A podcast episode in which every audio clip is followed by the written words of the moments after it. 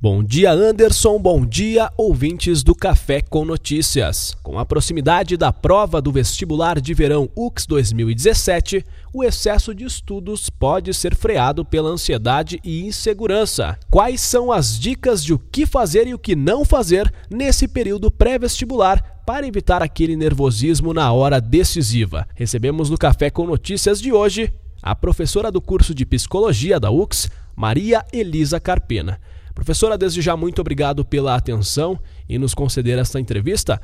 É natural sentir ansiedade antes da prova? Com certeza é natural, afinal de contas é uma experiência nova ou já estou vivendo pela segunda ou terceira vez a mesma experiência e tenho uma expectativa. Sempre que a gente tem expectativa, tem ansiedade.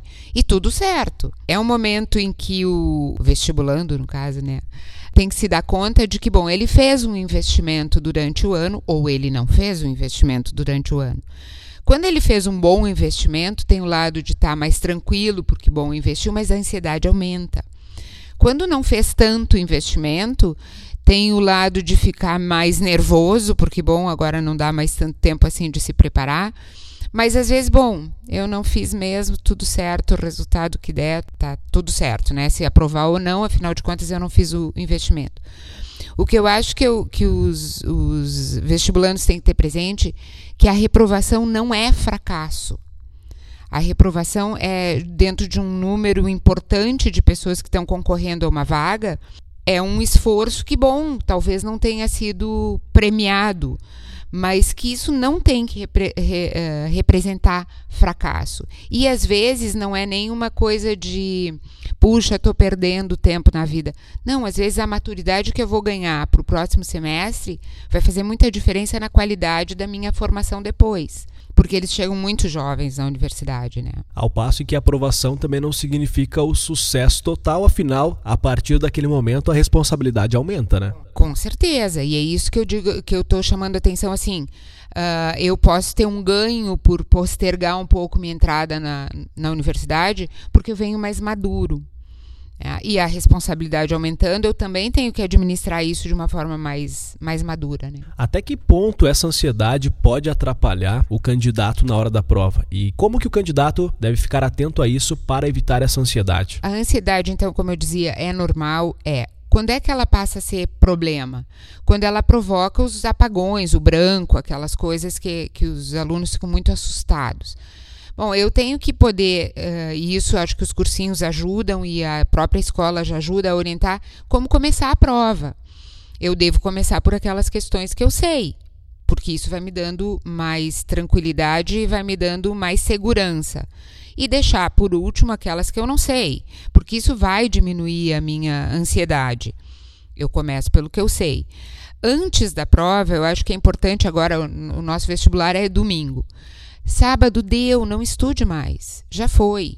É hora de estar com um amigo, é hora de ir para o ar livre, é hora de praticar esporte, é hora de relaxar. Isso não significa uh, usar bebida alcoólica, que é estimulante demais. Isso não significa fazer noitada. Isso significa relaxar, que também vai me dar uma, uma maior tranquilidade no dia da prova e organizar o meu material para vir para a universidade e ter clareza de reconhecer onde é que é o bloco que eu vou fazer a prova. Enfim, essas coisas dão mais segurança. Então, no sábado, uh, sugere-se, venha fazer um tour na UX, já aproveita o ar livre da UX, que é bem legal o, o espaço do campus. Uh, fica por aqui, reconhece onde é que é o teu o bloco que tu vai fazer uh, o vestibular, uh, vem tomar chimarrão, toca violão no gramado, que é bem bacana, vem fazer esporte, anda de skate, enfim. Não estudar agora é a ordem para sábado, né? Que senão isso vai ficar muito mais ansiogênico. E os pais podem apoiar nisso, que é não cobre mais, deu. Agora o que tinha que ser assimilado, o que tinha que ser construído como conhecimento já foi. É, agora é a hora de poder aceitar que eles podem dar uma relaxada para ficar bem para domingo. Professora do curso de psicologia Maria Elisa Carpena. Professora, uma noite de sono bem dormida também pode contribuir, né? Qual que é o indicado nesse pré-vestibular, nesse período pré-vestibular, dormir quantas horas? Sempre a, o número de horas mínimo é aquelas oito, mas tem gente que precisa mais e adolescente precisa mais, né? Uh, e tem gente que precisa menos. Claro que se a gente está ansioso, vai ser mais difícil dormir. Mas também não é para fazer uso de nenhum tipo de medicação ou de indutor de sono que, uh, ao que o, o adolescente ou o vestibulando não esteja acostumado. Então, não, não invente moda de tomar o remedinho lá para dar uma relaxada, que no outro dia pode dar zebra. Pode dar efeito colateral. É, e até ficar meio, né, mais, mais com, com, mais, com mais dificuldade de raciocínio por conta da medicação.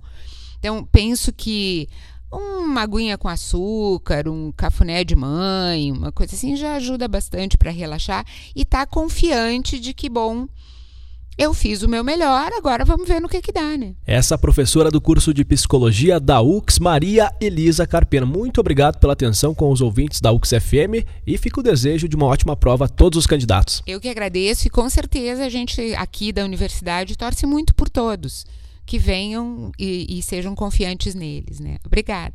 Anderson e ouvintes, o comando volta para você nos estúdios da UX FM. Eduardo Borilli, vestibular de verão UX 2017.